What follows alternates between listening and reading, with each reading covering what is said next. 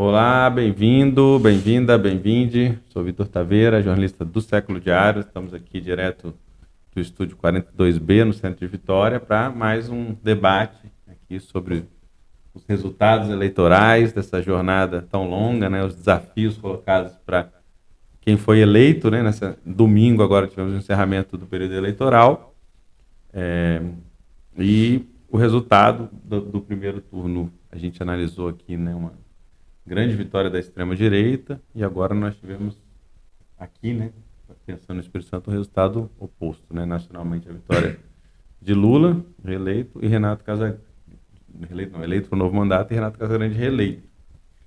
Então, só lembrar que você pode assistir nossas é, produções aqui no canal Século Diário no YouTube. Aperta o sininho aí, siga o canal para receber atualizações. Também em podcast, em plataformas como Spotify Google Podcast. Você pode procurar a gente também lá, se preferir ouvir. E para saber mais notícias diárias, análises e outras informações sobre o Espírito Santo, ou a partir do Espírito Santo, você acessa séculodiário.com.br. Todo dia tem novidades por lá. Então, voltando aqui para a mesa, né?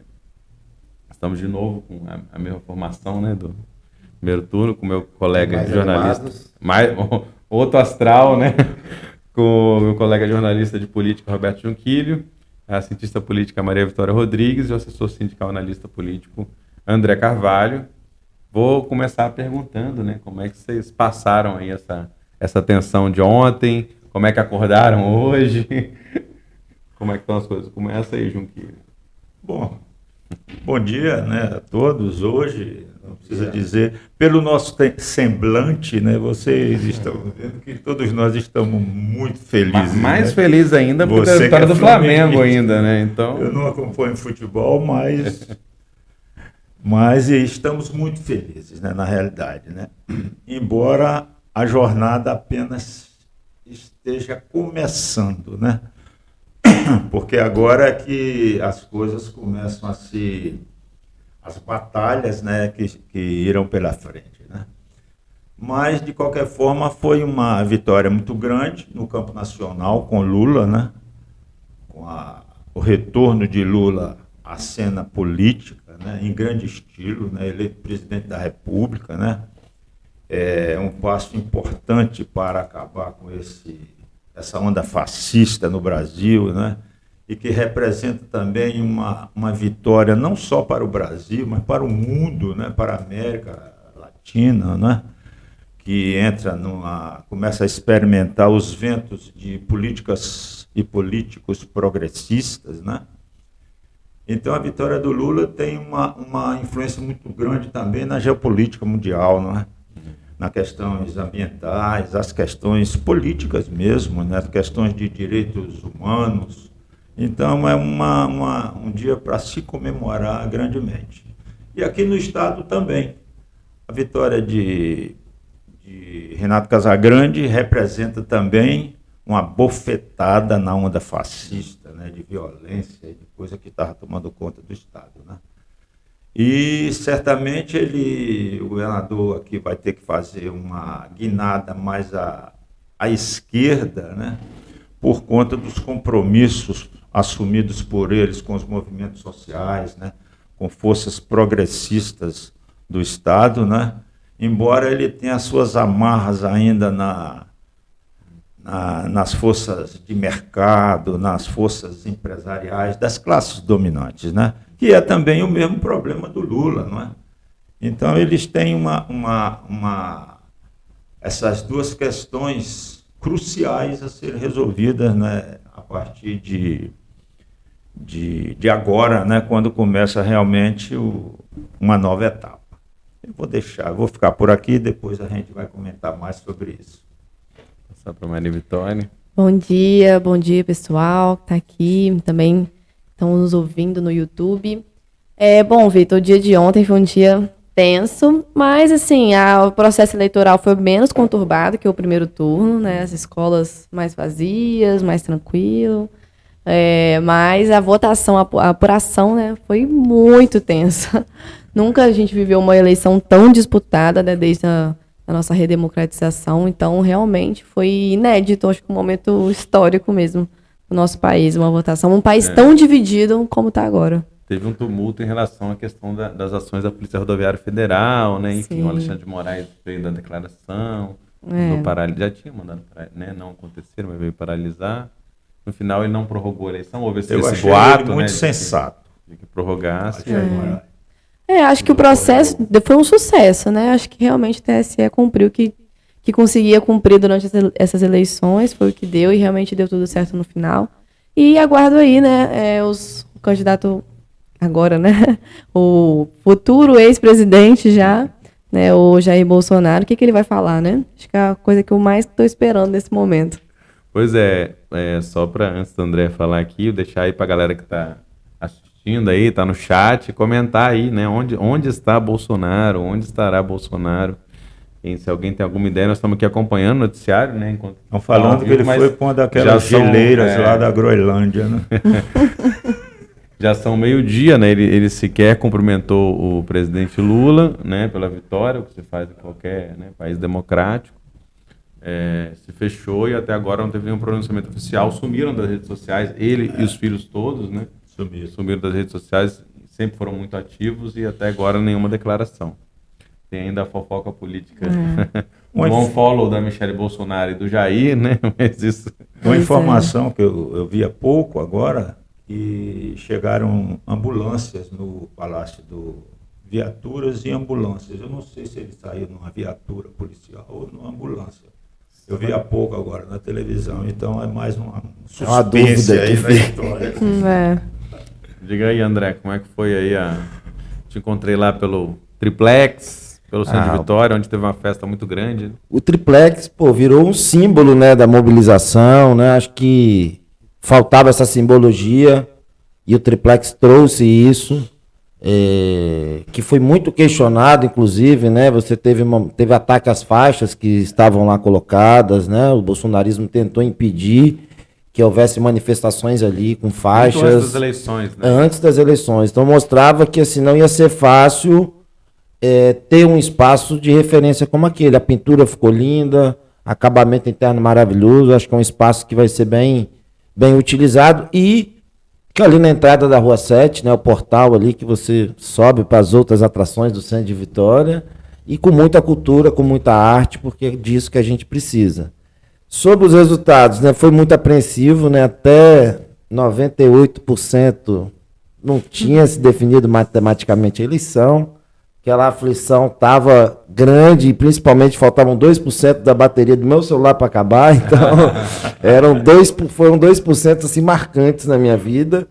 Porém, estava confiante do resultado, que o Lula venceria, Casa Grande aqui também no Espírito Santo. Acho que por ser né, estudante de ciências sociais, a gente acredita nos indicadores, acredita nas pesquisas, então as pesquisas apontavam para isso, apontavam para um acirramento. É, as campanhas tiveram estratégias no final da na, na, na, última semana, né? Você pôde ver onde deu os resultados, né? Que tipo de estratégia foi implementada por cada comitê para buscar aí uma, uma, um crescimento. Lula cresceu bastante em São Paulo. Bolsonaro cresceu bastante em Minas Gerais com a estratégia do Zema. Enfim, e aqui no estado também tiveram alguns fatos aí que a gente vai poder comentar depois. Mas eu acho que assim, o Brasil sai fortalecido porque ganha a democracia, o resultado foi reconhecido, o TSE né, fez um papel brilhante, né, aproveitou os questionamentos para explicar à população como funciona, deu mais transparência, deu mais é, é, é, publicidade ao que é o trabalho do TSE. Tiveram algumas ocorrências no dia de ontem, mas nada que comprometesse as eleições. Agora a pergunta é onde está né, o clã bolsonarista que não se pronuncia, eles estão por trás aí dos caminhoneiros, ou estão com problema aí na, na, internet, né, gastaram os dados todos na eleição, ou o equipamento está lotado, não tem, não tem espaço nem para digitar, enfim. É, é para quem está acordando agora, assim, de ressaca, de repente não está sabendo, né, tá acontecendo alguns bloqueios, né, de, de rodovias para o bolsonarista, não se sabe se isso é uma ação dos estados, né, orquestrada pelo, pelo próprio Bolsonaro, pela sua campanha, ou se é uma ação, como é que eu diria, espontânea aí, né? Entre aspas, desse galera que está indignado com a eleição do Lula. Isso era inaceitável.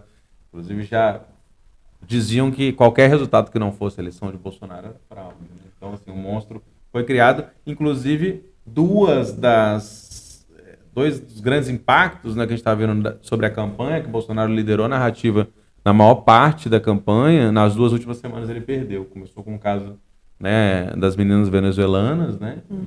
foi acusada de, de, pedofilia, e depois veio a questão do salário mínimo, que entrou em debate, foi um ponto do, da campanha do Lula, né, um vacilo lá do, do Guedes, né, conseguiram vazar a informação ali. E a questão do Roberto Jefferson da Zambelli, né? É difícil saber medir esse impacto, mas assim, de fato o Bolsonaro entrou na defensiva, mesmo assim ele teve um resultado acima até do, do esperado. É, Vitor, acho que eu acrescento também a questão da Igreja Católica, né? Durante 12 de outubro, de Aparecida, né? De Aparecida realmente foi impactante para quem é muito católico. É, eu acredito que ali tem alguns votos que tenham mudado, a imagem do Bolsonaro para o catolicismo ficou meio abalada, né? É, e também vários casos de padres, né, que, que foram é, agredidos verbalmente, né, enfim, em várias missas pelo país. E, e, eu acredito que essa questão da de Aparecida, da Aparecida, lá dessa santa, e, e a questão das meninas venezuelanas do Pintou um Clima, repercutiu muito negativamente no campo evangélico. Uhum. Entende? Que é um, são assuntos muito sérios, não só lá, né? É um assunto sério essa coisa de pedofilia, né? Mas no dia de ontem, nós falamos aqui de bloqueios.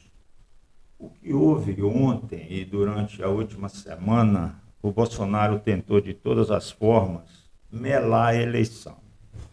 Com essa enxurrada de fake news, coisas absurdas, coisas absurdas distribuídas nas igrejas e esse bloqueio ontem lembrava 64. Lembrava aquele golpe que começou devagar, devagar, e foi, de repente, teve essa tragédia aí nos 21 hum. anos de ditadura. A diferença é que seria, é. seria um golpe, quer dizer, com o presidente um eleito, a favor do presidente do eleito, não autogolpe. aquela fase, eu sei como é que a coisa começou, depois a colégio eleitoral, aquela eleição de Trump, Tancredo, aquela coisa toda.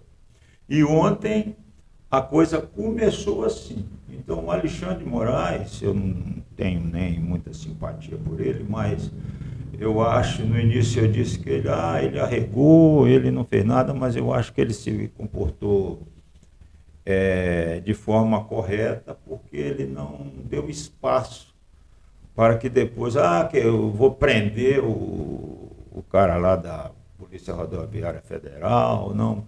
Ele deixou a coisa correr, teve a repreensão, eu não sei se ele teve alguma conversa com aquele cidadão lá, o chefe da PRF, né? mas eu sei que a coisa trans, transcorreu dentro da normalidade e isso talvez tenha resultado na, na redução da diferença. Né? Bolsonaro cresceu um pouco, embora a abstenção não tenha sido.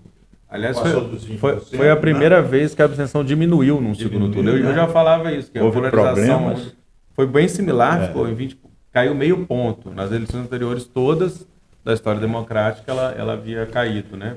São menos candidatos. É. E depois da, do resultado, o, as mensagens de, do aprove né, de chefes de Estado, né, vários chefes de Estado, das instituições, né? Foi o presidente do Senado, o Lira já saiu do barco, já caiu fora, já disse que tal, que aquele não tem fidelidade a ninguém, né? O presidente do TSE, o presidente do STF, né? Já se juntaram e vários chefes de Estado, todos os chefes de Estado da América Latina, né? inclusive gente da direita, né? Então isso dá um, um, um, faz um clima protetor a, a, a Lula como presidente eleito, né? que impede que barra-se qualquer tentativa de golpe né? ou de contestação do resultado das urnas. Isso é muito positivo uhum. para a democracia. Né? É, acho que é isso aí. São, foram eleições limpas, legítimas, né? com Exatamente. participação. Acho que a, a disponibilidade do transporte público para as pessoas votarem foi um estímulo e garantiu que muitas pessoas que não tinham condições, por exemplo, gastar 10 reais para se deslocar, ela pôde ir, né, motivou ela a retornar ao seu bairro, ou né, algum, algum motivo que fez ela trocar de residência, mas não trocou o título, ela poder reencontrar isso e poder exercer a sua cidadania. Então, acho que isso foi fundamental. O segundo ponto, o ministro Alexandre de Moraes está realmente de parabéns na condução é. É, é, é do, TS, do, do Tribunal Superior Eleitoral. Ele conseguiu mediar os conflitos, ele conseguiu dirimir os questionamentos né, irracionais que havia é, ao processo eleitoral. Foi duro quando precisou ser e não colocou a perder o processo. Né? O bolsonarismo veio na última semana das eleições tentando fatos políticos para liquidar o jogo, né? dar, dar cá uma pá de cal e criar um clima de já ganhou, né? para que pudesse capa, catapultar a campanha dele na reta final. Então, assim, o, o grande trunfo que eles apresentaram mascou, que foi o questionamento à distribuição dos programas de rádio no Nordeste, né, fizeram um relatório pífio, né, o ministro chamou a coletiva, o ministro alertou pelo fato nas eleições que poderia se mudar o curso, isso gerou uma tensão, é, é, qual seria o nível desse relatório, né, como que o ministro, né, na posição de chefe de Estado, né, de representação de um Estado, se posicionar né, em relação à campanha eleitoral, então tem que ser apurado essa posição dele. Se, o que eles fizeram foi, eles não entregaram os programas de TV às rádios e questionaram porque elas não foram veiculadas. Então, assim, eles criaram uma factoide, questionaram isso e jogaram como trunfo para justificar um possível resultado a favor de Lula no Nordeste. Né? Então, assim, dava sinais que a campanha vinha se esgotando, que não tinham mais ferramentas. Houve uma divisão interna, o Centrão teve que se posicionar e dizer, ó, não tem prorrogação de eleição, não há prerrogativa constitucional para se fazer isso nesse momento. Quando teve a pandemia, precisou de toda uma situação de emergência, né, de, de você é, harmonizar a legislação para que pudesse né, postergar as eleições e tivesse um ambiente de saúde de segurança né, sanitária melhor, os eleitores fazerem eleição em 2020. Previamente, né? Não, durante, né? não durante as eleições, né? não no meio das eleições. Exatamente. É então, assim, foi uma eleição que eles foram por tudo ou nada. Usaram aí a estratégia da Polícia Federal, que tem que ser apurada se tem envolvimento ou não né, do, do governo né, no ordenamento a essas ações de causar lentidão, não influenciou nas eleições diretamente, mas foi um movimento que assustou. Os, os prefeitos da cidade acordaram com barreiras policiais né, nas estradas de, de, de, acesso às suas cidades. Então, assim, o que, que, é isso? No meio de uma eleição, você vê a, a, a, polícia tendo um papel ostensivo na rua, né? Isso não faz parte do jogo democrático. Então, isso tudo vai precisar ser é, é, é interpretado agora já passou o calor das eleições, o resultado está legitimado. É, o Palácio do Planalto precisa se pronunciar. Né? Eu acho que está faltando aí uma posição oficial do Planalto. O presidente precisa sair. Não sei se ele está no banheiro chorando, não sei se ele está passando mal com problemas né, estomacais, não sei se a dor de cabeça está muito grande. É, ou se já ou se estão em silêncio já escondendo documento porque o Lula vai tirar o sigilo. Então, assim, eles estão desesperados, mas precisam ter uma postura institucional de reconhecer o resultado, de declarar a vitória, de cumprimentar o presidente Lula, para que saia aí minimamente com padrão diplomático, né, dessa situação eleitoral. Até em respeito, né, às pessoas que votaram nele, né, que foi metade da, dos votos válidos praticamente. Então, é muito desrespeitoso quando né? Já tem tanto tempo que o resultado foi dado e nenhum pronunciamento daquela pessoa que você votou, se esforçou, pediu voto. Enfim, isso é muito, não, é, não é legal da posição é, dele. Que ele aparentemente perdeu o controle, né? Não, ele não tem controle total né, da, da, do pessoal. Então, esses bloqueios têm a ver com isso também. Ele talvez esse silêncio ele deixa, vamos ver o que acontece, né? O Bolsonaro postou no, no, um dia antes da eleição a mensagem do Trump no, no, no Twitter dele. É o Trump uhum. falando uma mensagem, né? É e, ou seja, se num dia ele posta o Trump, se silencia sobre o resultado das eleições, que ele tentou criar as condicionantes para questionar o tempo todo, mas não teve nenhum fato que, de fato, conseguisse associar uma possível vulnerabilidade do sistema eleitoral e influência no seu resultado. Então, como ele não conseguiu fazer isso, ele está calado até agora e assim, a Zambelli, que deveria estar presa, né, pelo que pelo né, o crime que ela cometeu contra aquele rapaz em São Paulo, né, é uma, uma, um absurdo a gente ver cenas assim, às vésperas das eleições acontecer cenas do absurdo, o cúmulo do absurdo, né? O Roberto Jefferson atirar na Polícia Federal. Então, assim, tem todo um. O que está acontecendo na vida real é o ódio que Bolsonaro agitou nas redes, agitou no seu discurso. Lá atrás, na eleição de 2018, ele falava: vamos exterminar o PT, vamos aniquilar os inimigos. Metralhar o PT. E agora ele estimulou uma base que está aí, né, que recebeu benefícios, que ele gastou bilhões, bilhões, nunca se viu um gasto tão alto de um governo dentro do período eleitoral. Então ele usou bem a sua estrutura, teve uma estratégia de campanha que, apesar de todos os erros, apesar das, da, dos, do, dos questionamentos que eles receberam por parte do PT e do conjunto da sociedade brasileira, apanharam para cacete na, na última semana das eleições e cresceram. Então há um fenômeno aí que, assim, onde a crítica não está chegando, ou até que ponto eles conseguem se blindar disso. No eleitorado evangélico cresceu, diminuiu a diferença no eleitorado católico. Então, assim, há elementos aí que a gente precisa compreender melhor como esse fenômeno. Você bate nele, ele continua né, vivo, de pé e te causando ameaça.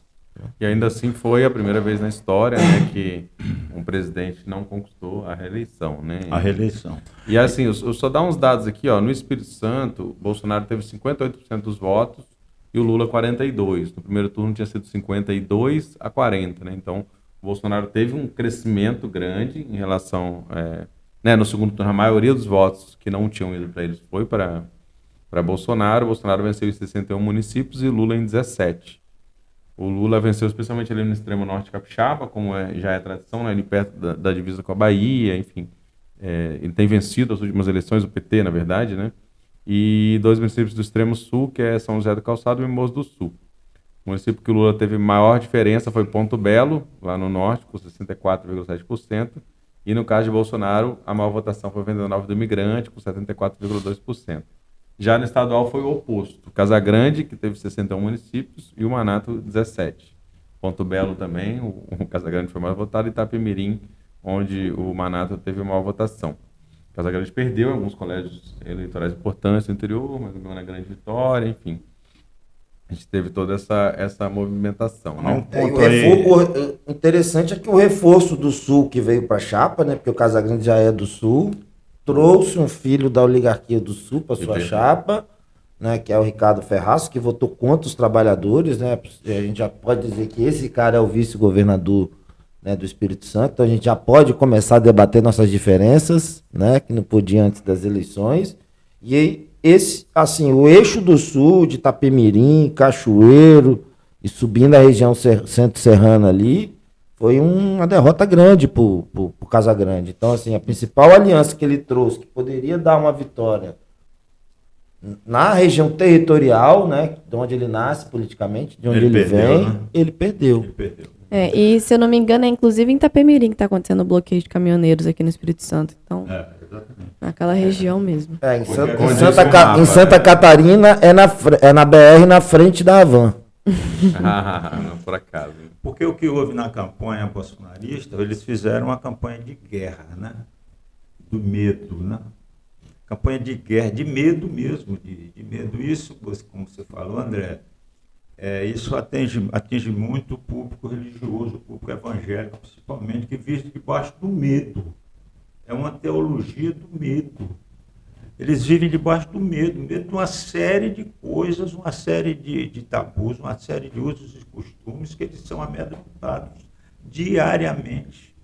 Não é? E eles levam isso, e daí é, é, é, é que funcionam essas fake news as fake news são coisas absurdas. Esse negócio de fechamento de igreja, de coisa, eu tenho experimentado, Assunto conversado do momento com alguns... no Twitter, cadê o Bolsonaro? Pastores. E ele dizendo que realmente, me, me perguntando, tem um, um, colega nosso, um jornalista, eu não vou citar nome aqui, perguntando para mim, vem cá, eu estou aí com o Lula, mas será que ele vai fechar a igreja? Eu digo, poxa vida, parece piada você me perguntar uma coisa dessa. Né? Então, o que houve, o resultado disso é que ele está sem saber o que fazer. Bolsonaro, que ele sabe que ele está numa encalacrada danada. Agora, tem um problema muito sério a ser resolvido a partir de agora, com Lula e com Casagrande, e é uma coisa que está no cerne das questões, de todas essas questões, que é a luta de classes. A questão econômica. Como é que vai resolver isso? Esse é um grande problema. Lula tem, no discurso dele de ontem, ele levanta a partir do debate, da, aí é o último debate, ele levanta essa questão. Ele levantou a questão do salário mínimo, né, da fome, a questão da moradia, e que são questões daqui do Estado também. Né? São questões comuns a, tanto no Estado quanto no país, de forma geral.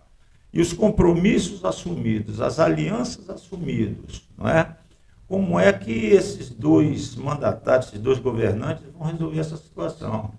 Se você pegar a mídia corporativa, que desde 2013, antes disso, desde o mensalão, a mídia corporativa, desde o mensalão, desde 64, que fomentou isso, que fomentou esse antipetismo, a antipolítica, essa coisa toda, que possibilitou o nascimento de tipos como Bolsonaro chegar ao poder, Hoje já está cobrando do Lula, está dizendo que Lula é presidente, mas e aí? Como é que fica determinado? Se você pega a Folha de São Paulo, editorial da Folha de São Paulo de hoje, você já vê isso, já tem a cobrança do mercado. É, tivemos duas frentes amplíssimas, né? Entende? Já tem a cobrança. Bem, de, quem vai fazer isso? Quem vai ser o ministro da Fazenda? Quem vai ser o ministro da Economia? Entende? Essa equipe vai dar o que falar. Exatamente, eles já querem pegar Lula, olha, nós estamos aqui, nós sempre tivemos, nós queremos o nosso quinhão, não vamos perder. Isso é em todo canto, é a mídia corporativa daqui uhum. também. É, isso que eu ia comentar, Roberto, que aqui no Espírito Santo. Tem o Espírito Santo em ação aí, é... aí. O Espírito Santo tem uma questão particular, o Casagrande, porque aqui o, o Bolsonaro saiu fortalecido. Presidente, se fosse só no Espírito Santo a eleição, Bolsonaro tinha ganhado, né? É, então, assim, ele tem aí uma, um, uma grande parcela, de, inclusive, de pessoas que votaram nele que são bolsonaristas. Né? Então, assim, como é que ele vai lidar com isso? Né? Como que ele vai fazer esse sucessor? Vai ser de que setor é, espectro político, né? Vai conseguir eleger um sucessor que, que não está dado, porque ele não fez ninguém até o momento, né? Em oito, em quatro anos, quatro anos anteriores não fez ninguém. Enfim, então como que ele vai conseguir criar uma pessoa que esteja né, é, ele aberta? no segundo ano?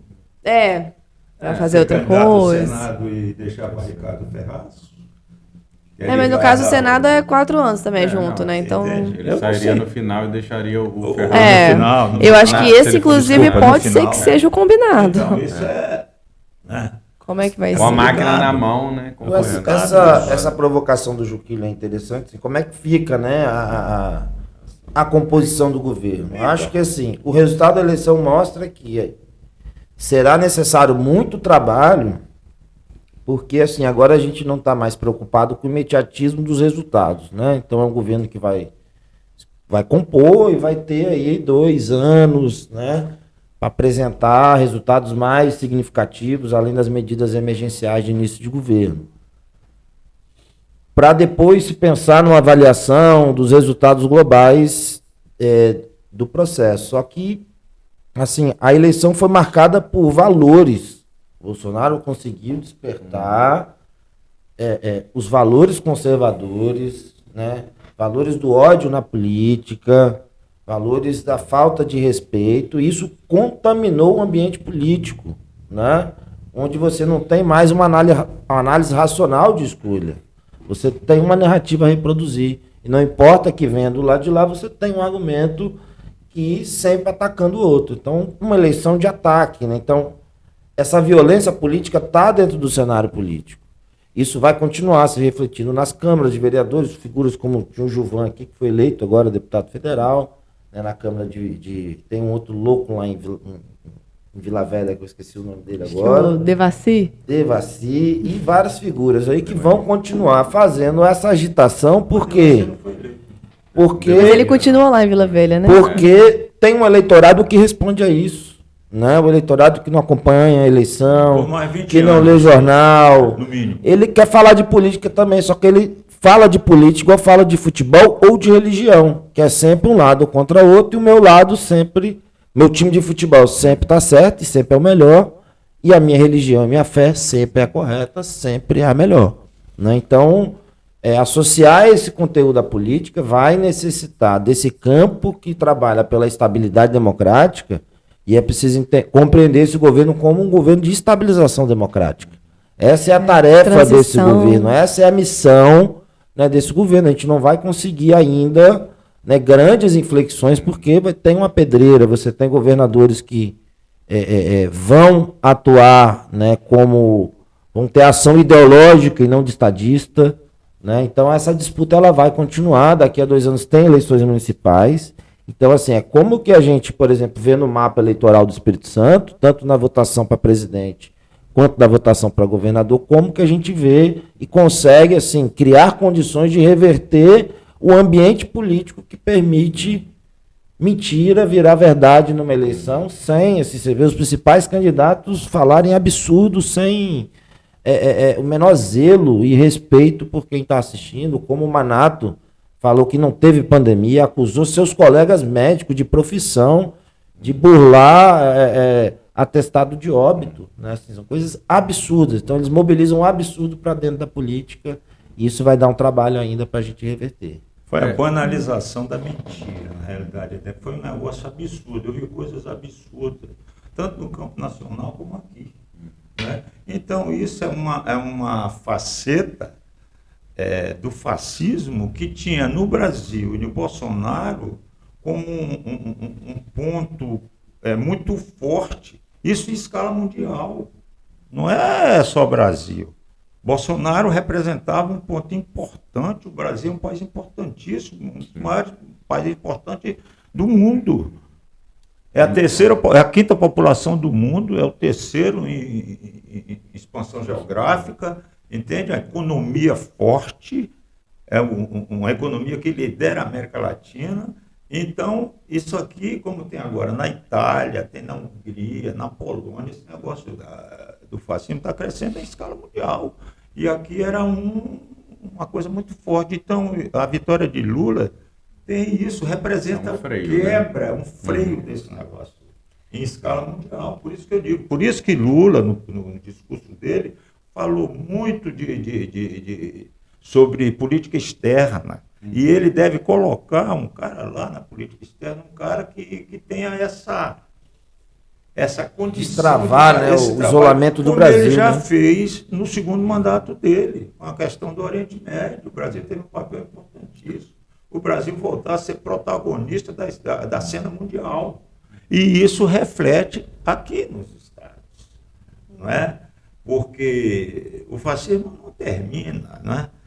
Né, Tem o livro do Albert Camus, um escritor franco-angelino, que ele, um dos personagens do livro diz assim: o vírus do fascismo não morre.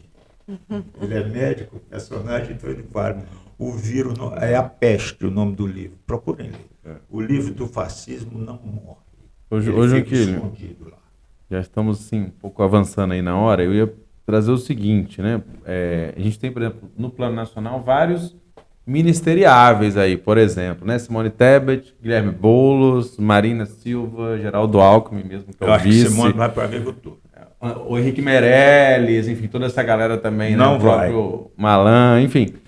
André Janon, Janones, né? Teve sua contribuição na campanha. O cara também vai, vai- vai querer algo ali, né? Então, assim, não sabe bem. O Lula, de fato, ele anunciou que ele cria, re- criaria ou recriaria cinco novos ministérios, que hoje não existem. Ministério da Segurança Pública, Ministério da Mulher, Ministério da Igualdade Racial, Da Ministério Cultura. da Cultura reativado e o Ministério dos Povos Originários, que seria aí inédito, né? Vocês, como é que vocês estão- vendo? Assim, o André deu a entender, né? Vocês acham que deve... E outra coisa que eu queria destacar é, é que o governo, a campanha toda do Lula, e isso é muito sintomático, né? Tem sido pautada na retomada de programas e, é, políticos, de projetos, de políticas públicas já realizados. muito pouco de novos horizontes, apesar de que de 2022 para 2002 para cá foram 10, 20 anos, né? Foram duas décadas. E parece que o centro da proposta do Lula é a retomada do que já foi. Né? Falta algum direcionamento de coisas é, novas, embora, como falei, Ministério dos Povos Originários, enfim, tem algumas novidades, mas o centro, é, o cerne é isso. Então, assim, tende a ser um governo é, mais é, moderado, menos, mais progressista, menos progressista do que os anteriores, similar? Como é que vocês imaginam esse futuro governo Lula? Próximos dias vai começar a aparecer, né? É, realmente. Será que... um equilibrista. Né? É, eu também acho ele que é ele vai nisso. ser assim, ele é bom nisso, bom em conversar com o Congresso. Não, olha, o Guilherme Boulos, que é o nome que o Vitor citou, é eleito deputado federal, né? É, inclusive, acho que foi o mais votado, mais né? Votado, São, São, São Paulo. Paulo. Então, assim, não sei se o Lula quer tirar ele do Congresso, porque é importantíssima a presença dele. Ministro, Mas, se o Lula tiver planos futuros para o Boulos, que é uma possibilidade, Esse talvez já está feito, né? A prefeitura de São Paulo, né? É, mas aí eu não sei, eu acredito que era melhor ele ficar no Congresso mesmo, ajudar o Lula a trabalhar lá, ser talvez um líder, alguma coisa assim, né? Que é importantíssimo. Já a Simone é, que inclusive pode ser uma, uma peça importante aí para equilibrar o governo, né? Que é, vai precisar de peças que não sejam somente muito à esquerda, vai precisar de pessoas ali do Simone, centro. Eu acho que é ministeriável. É, eu também acho. Eu acho que isso foi negociado o apoio na decidido dela. Na agricultura. É ou na mulher. Ela, não, é, ou ela vai ser da, da agricultura. Ela é daqueles meios, ela vai aquele. É, mas eu não sei, Roberto, porque a agricultura pode, não tem talvez o protagonismo que outras pastas têm, eu não sei. Se ela vai pe preferir pegar outra pasta para ser mais protagonista. ela, ministra. Ela vai, ela vai cuidar dos interesses do agronegócio no governo. Ela é, é uma vamos ver como é que ela vai ministra. ser. Haddad? Haddad vai ser ministro. Haddad, Haddad vai ser educação. Ministro. Olhe lá se Haddad não for chanceler. Cuidar das políticas, políticas externas. externas. Uhum. Veja bem. É, preparado para isso. É, e a política econômica, eu acredito que a expectativa. Tem um cara é, muito bom ali na equipe. Mercado, tem um né? cara eu... muito bom ali na equipe, que é o Padilha, que já foi ministro da Saúde. É um cara muito bom. É. Aí, Vitor, você trouxe a questão assim, né, de. E aqui no do... Estado? É, vai ter que ter uma renovação. Mas só voltando pro ponto do Lula, né, que você disse que, é, que ele está trazendo a ideia do, do, do governo, é, a volta dos programas que já foram. Isso eu acho que fica um pouco, um pouco de frustração para alguns públicos né, que votaram no Lula, porque espera-se que tenha um plano de futuro também, porque não, não sei se vai ser tudo que foi feito que pode ser aproveitado no atual contexto, tanto econômico, social, enfim, que o país passa, e mundial também, né? É, ou se ele terá que fazer adaptações ou criar mesmo novos programas. Acho que é, eu gostaria de ver novos programas sendo criados, novas ideias, né? Como esse ministério também, que é uma novidade. Enfim, vamos ver como é que vai Bom, ser. O que a gente vê é que Lula ele vai continuar aqueles programas vitoriosos dele, que são programas sociais de transferência de renda que deram certo. Muito bem feitos, muito, muito bem estruturados. Bem feitos, né? né? E vai colocar novos programas, inclusive na área cultural. O Lula fala muito de na área de mídia. Quando ele fala regulagem de mídia, ele fala muito o seguinte. Hoje nós temos no país, se você vai. Uma vez eu estava lá em Belém, e eu vi, tinha aquele Plim Plim, isso tem alguns anos, tinha Plim Plim, não te lembra? Você lembra do Plim Plim, da Rede Globo? Eu estava com um amigo meu, a gente estava no congresso de jornalista, e a gente viu o Plim Plim, eu digo, pô, cara, até aqui tem esse Plim Plim, né? É a gente sabia que tinha, mas a gente, no hotel, a gente... Então nós temos isso, e nós não temos, se a gente pegar as afiliadas da Globo aqui, não tem programa local, não tem programa nada, não tem nada. Nós vivemos é. no, na cultura no eixo Rio-São Paulo. E Lula está destacando muito isso. Nós temos muitos valores. O Brasil é um negócio muito rico culturalmente. É um negócio poxa, é maravilhoso. Gente. Quando você viaja, você vê coisas. Você vai para o Nordeste, você fica. Puxa vida, você vai para o Sul. Tudo... Mas a gente não vê isso.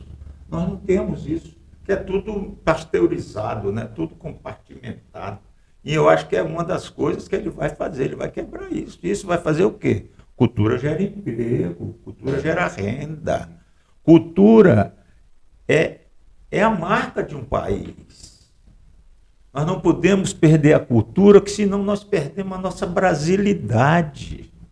Isso é muito importante. É, nessa, é, questão, nessa, nessa, é questão nessa questão da composição do governo, eu acho que assim, o Lula vai precisar primeiro tapar buraco, né? Porque Sim. o Brasil está esburacado. A democracia, a institucionalidade foram, né, foram é, é, é, encerrados, fechados vários órgãos, outros desidratados, né?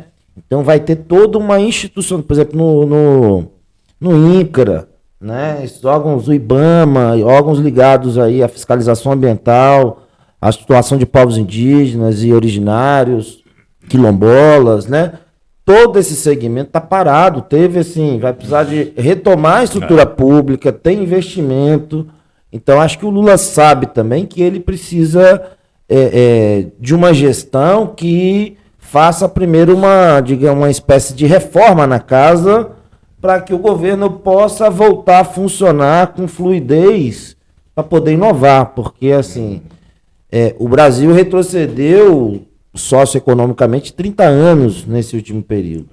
Então você tem o que? Os desafios que é, um governo poderia entrar com eles já superados são desafios que voltam à mesa. Então, assim, a, a teto, teto de gasto, a receita né, de, de, de apostar no que deu certo, né? E tendo capacidade agora de corrigir alguns programas, né? Porque vai ser isso, vai se fazer sob novas condições, são programas que vão precisar de, da tecnologia, da digitalização, né? É, ajustar o quê? Para ter uma carga de, de peso social do governo, né? Que é, recompõe a dignidade do povo brasileiro e que retoma a autoestima né, do trabalhador brasileiro. E Lula tem essa capacidade de fazer isso. Agora, na composição, ele vai precisar contemplar né, os interesses hoje que são interesses do Brasil. Qual o interesse que o brasileiro hoje tem? Que o Brasil se estabeleça, que a paz se estabeleça na política, as divergências vão ocorrer, faz parte do jogo democrático, mas uma política com debate, com qualidade, com com diferenciação de propostas e de ideias, isso possa ser debatido de maneira respeitosa e responsável, e um ambiente econômico, né? O liberal ele quer um ambiente econômico pujante, o trabalhador quer, aqueles que buscam é, é só tem como distribuir renda no país à medida que se tem essa renda para distribuir. Então, a retomada de um ambiente econômico próspero, com emprego, com trabalho, e oportunidade é isso. Então, isso assim, acho que é um, um, um, um pensamento básico aí que pode alinhavar os interesses de todas as camadas sociais brasileiras. Porque o que a gente quer é comemorar agora o título, a vitória do Lula, o título da seleção brasileira e voltar a viver no país decente. Acho que é isso que o brasileiro quer. E ele fez isso no discurso dele, né? Ele fez esse chamamento, né? ele não será o presidente de só quem votou nele, é o presidente de 215 milhões de brasileiros. Ele faz esse chamamento. Isso é muito importante. Ontem um rapaz nas comemorações, bem na rua 7 ali, eu esqueci o nome dele agora, ele falou o seguinte, não, eu votei, eu falei, eu brinquei, né? Ah, eu ajudei o Nordeste a salvar o Brasil. Não, eu votei, ajudei o Nordeste e eu ajudei aqueles que votaram no Bolsonaro também, porque eu quero um país melhor para eles. Então, assim, é, a nossa responsabilidade mundo, né?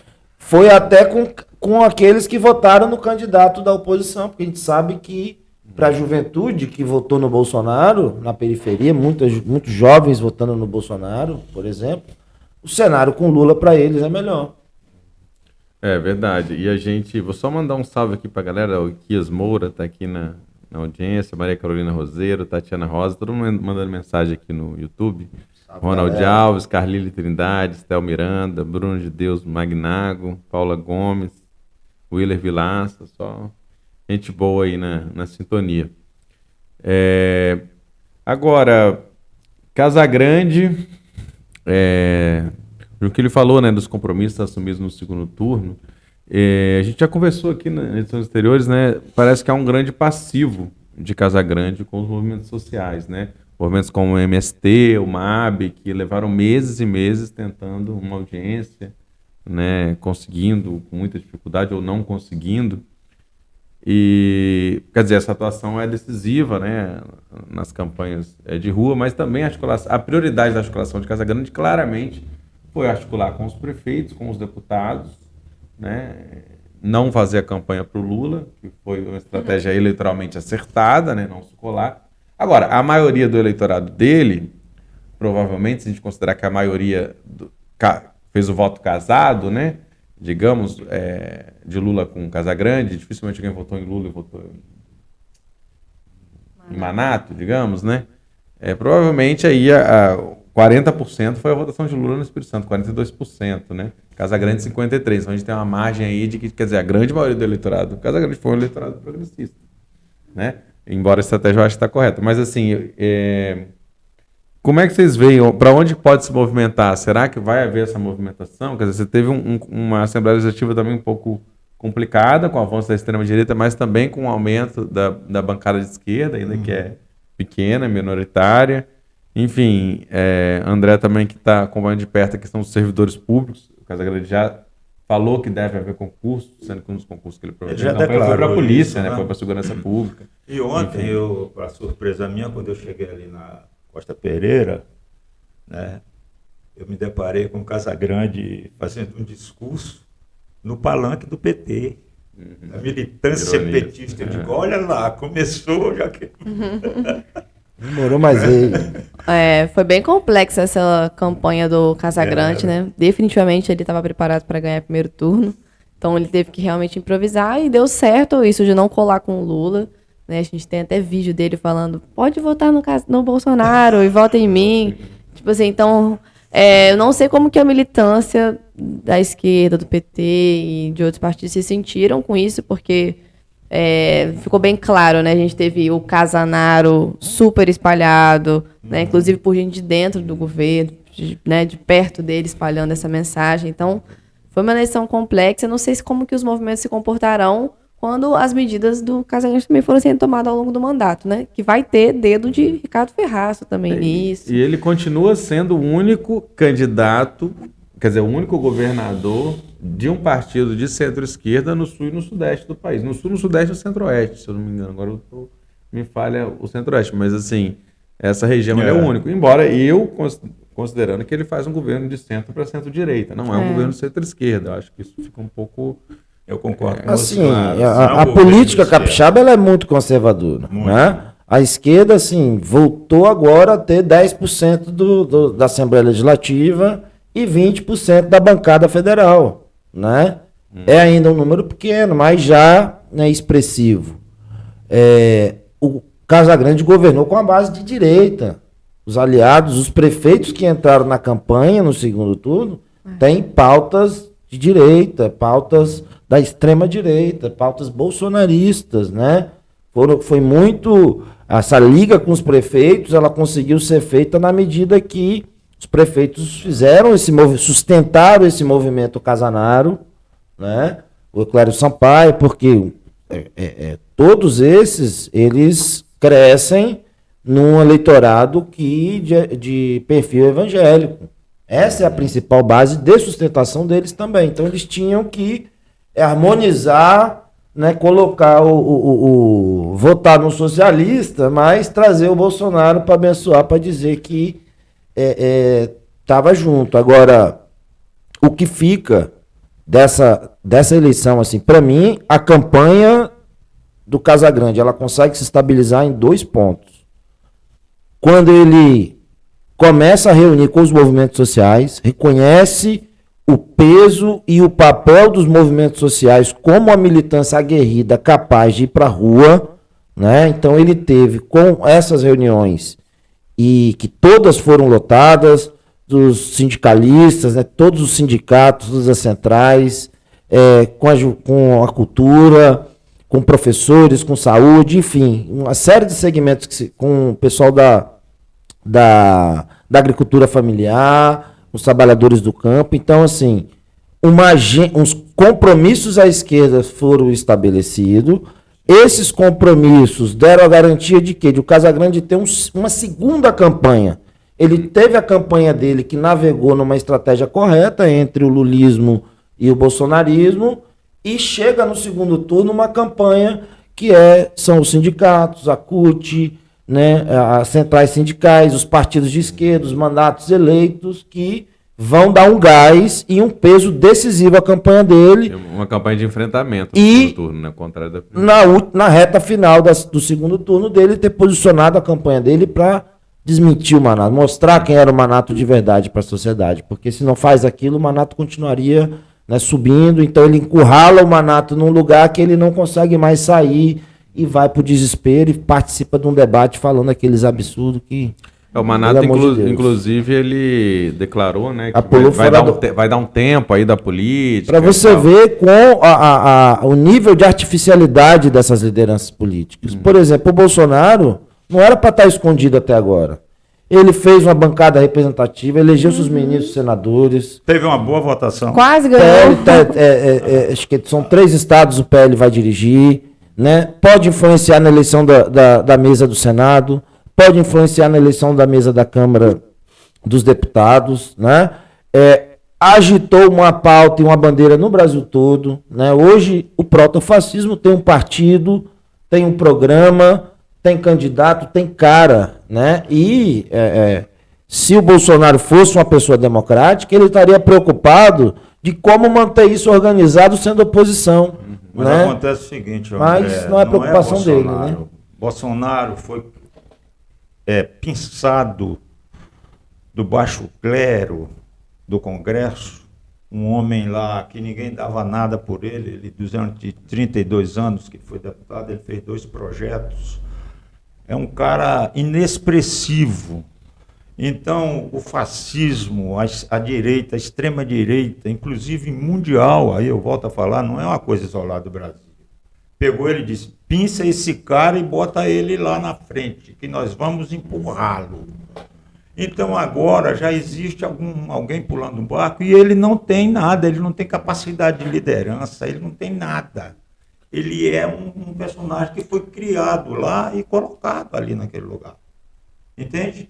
Você vê, ele não sabe nem articular direito as palavras. Mas quase ele, ganhou a eleição do Brasil. É, não tem como é Ele é, ele sozinho, ele não existe. Você vê que ele levava cola. Muito bem assessorado, né? Inclusive, né? Então ele tinha todo uma arcabouço ali em torno dele que começa é, ele perde a imunidade parlamentar ao, ano que vem, ao contrário dos filhos dele, que continuam, né, como deputado. Seguros. Então, assim, ele vai ser a figura mais vulnerável.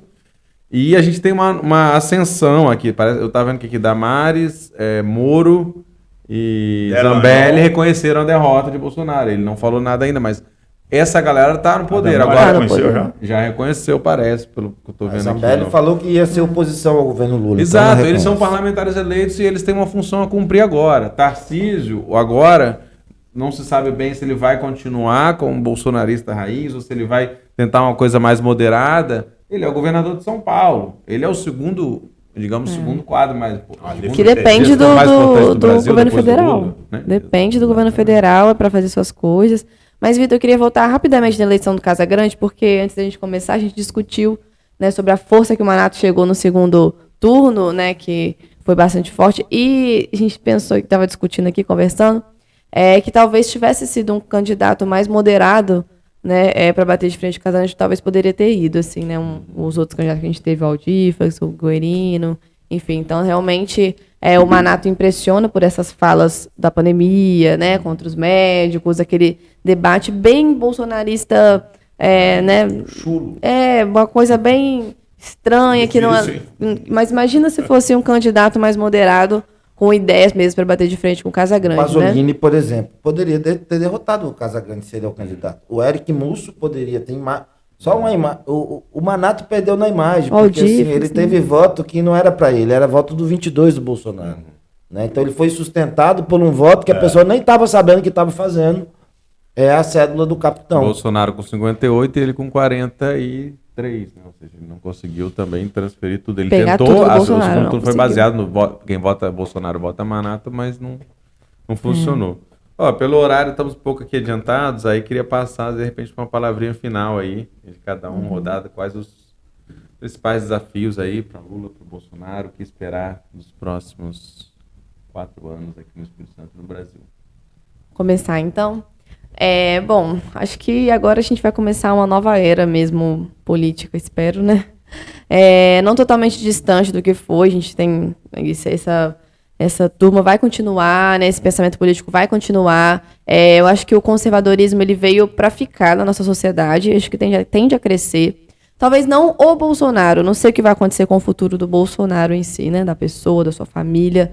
Pode ser que o Bolsonaro passe, mas eu não acredito que esse conservadorismo é, que foi fortalecido por ele vai passar.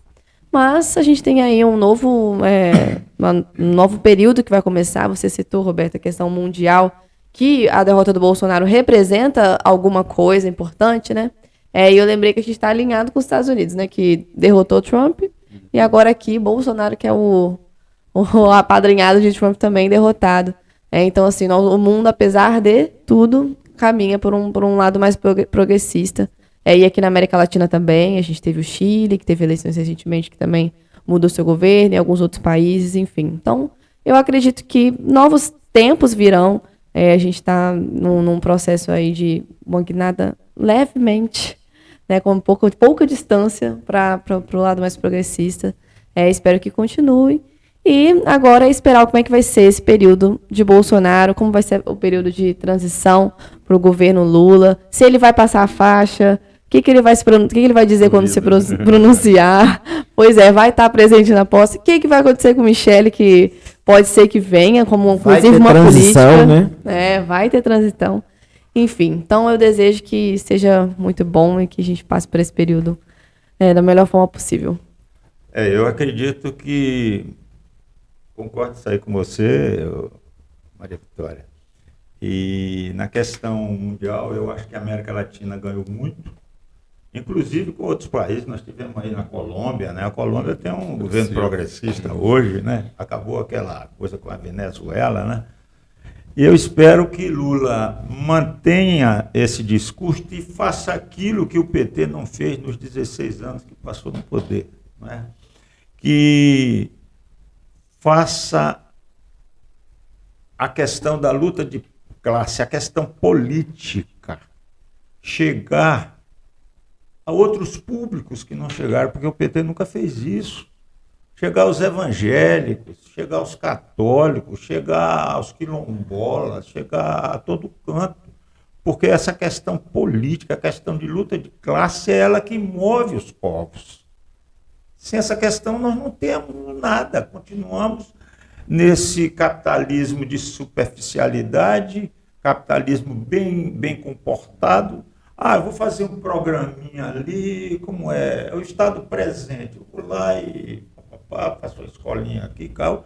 Mas é o cerne da questão, que é a questão econômica, da sobrevivência das pessoas, da dignidade das pessoas. É isso que move os povos, é isso que faz a revolução. Sem essa questão da luta de classe, nós não vamos para lugar nenhum, nós vamos ficar aqui, tá mais ou menos, daqui a pouco o vírus fascista que nunca morre, ele começa a aflorar e vem novamente essas questões, esses Bolsonaro da vida surgindo, como está surgindo ali na Itália. Não é só no Brasil, não. A Itália hoje tem, um, tem um, aquela mulher lá, a Georgia, de, de extrema-direita. Né? Então, lá no ninho do fascismo. Então, nós temos que estar atento para isso. O PT tem que estar atento e levar essa, as questões políticas e ideológicas à periferia, para que a pessoa sinta que aquilo que está acontecendo no dia a dia, que ele não tem o dinheiro para comprar o pão no dia, aquilo é, é falha do Estado, e o Estado tem que estar presente na vida dele. É um Estado forte?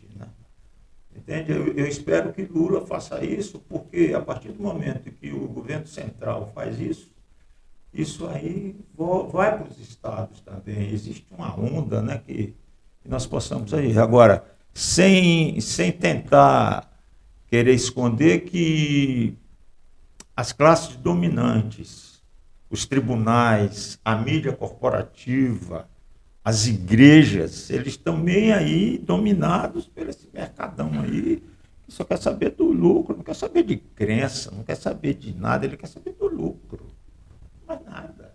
Quer saber do louco dele. Não importa quem seja, se é Lula, se é Bolsonaro, se é João, se é José, não importa.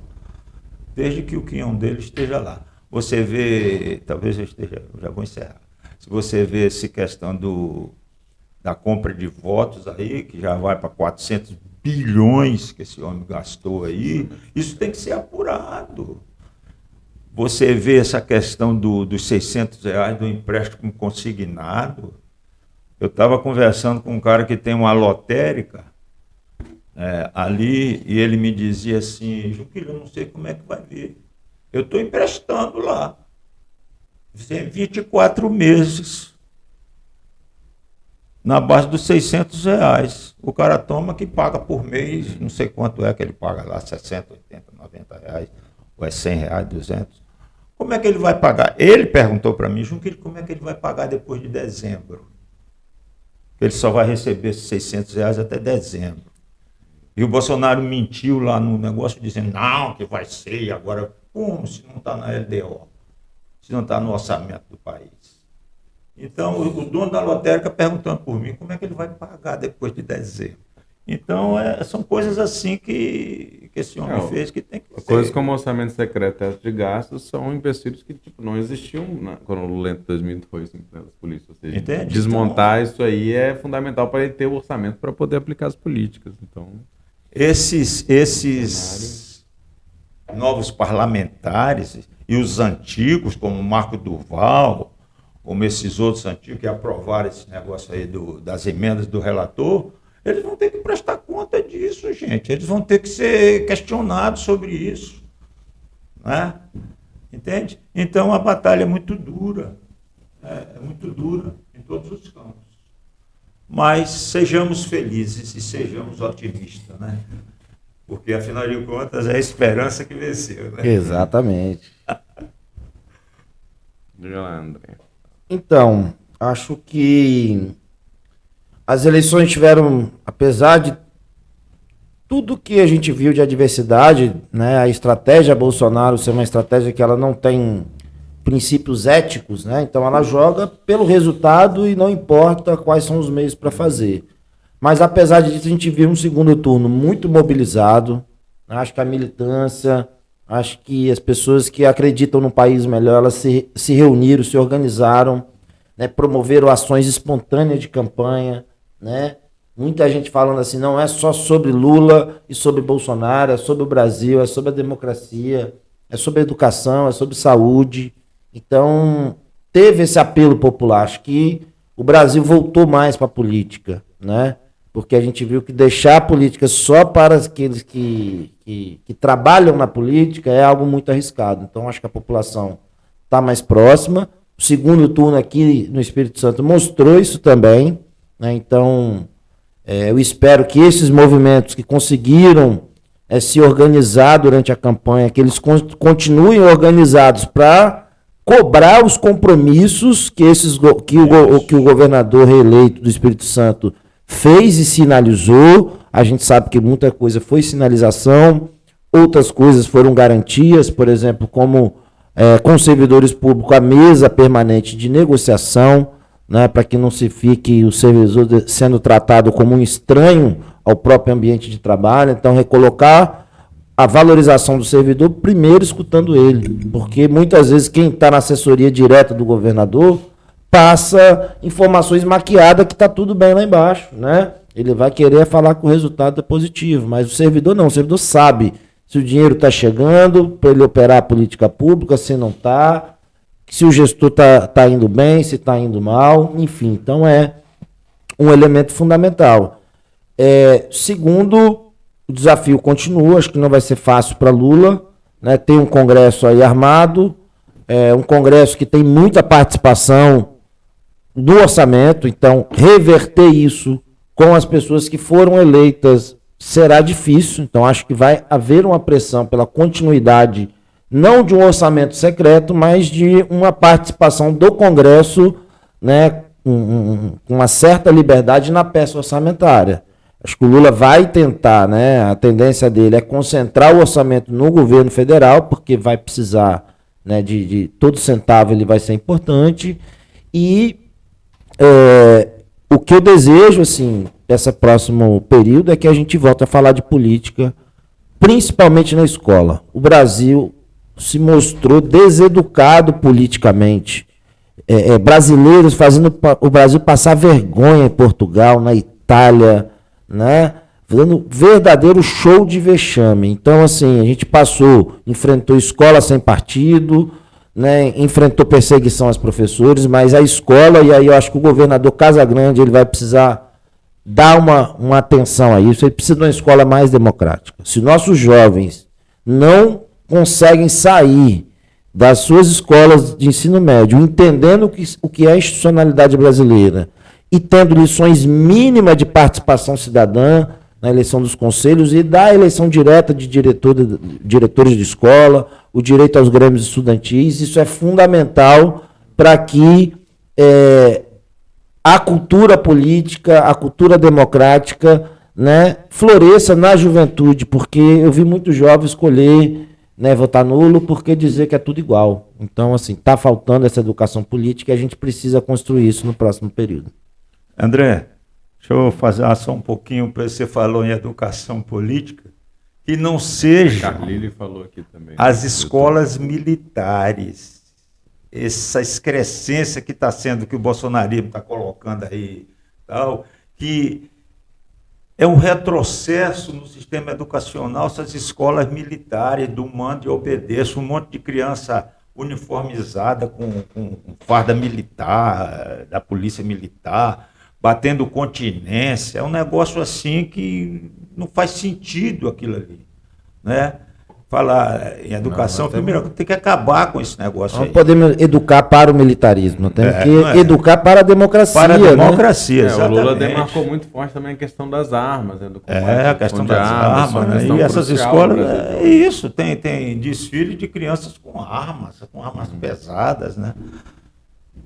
É só Pessoal, um detalhamento que eu quis fazer, desculpe, eu estou falando demais. obrigado aí pela, pela presença. Essa foi mais uma edição aí dos nossos debates aqui do Século Diário. Lembrando para a galera seguir aí no YouTube o canal, né, para receber mais novidades. Participação hoje de Vitor Taveira, que sou eu, Roberto Junquilho, Maria Vitória Rodrigues, André Carvalho. A gente volta semana que vem aí com novas questões para a gente pensar, o Espírito Santo. E lembro também, né, que para quem quiser acompanhar diariamente notícias, análises, informações, a gente tem o séculodiário.com.br, todo dia aí com novidades. Matérias brilhantes, né?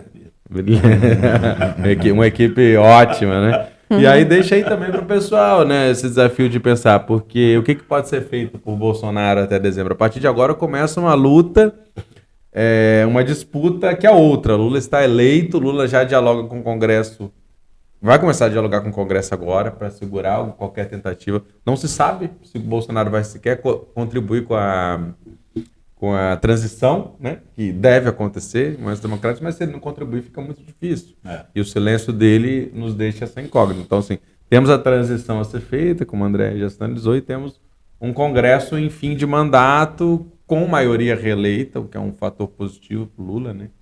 E nesse sentido, né? Não positivo porque foi uma conjuntura negativa, mas assim, os que estão agora vão estar a maioria com ele. Então, é, grande, dá uma par- margem de grande maior. parte dos deputados federais né, e, e- e senadores, eles vivem da, da não, de faz, não de produzir legislação, eles vivem da captação de recursos direto para municípios, né, para aliados nas suas bases territoriais eleitorais. Então, assim, é, muitos desses que hoje disputaram a eleição pelo campo do bolsonarismo, ele vai se aproximar do governo naturalmente, como se aproxima de todos os governos, né? Então, acho que isso, isso é uma, uma margem aí que se tem, inclusive, na Assembleia Legislativa, para tentar ter uma mesa diretora competente aqui nessa. na- na- movimentação do Arthur Lira, por exemplo, acho que vai ser chave para a gente entender. Ficou São bem os claro. velhos- Vai querer se reeleger, mas São os vai- velhos oportunistas, né? Exatamente. Estão sempre aí, né? Famoso central.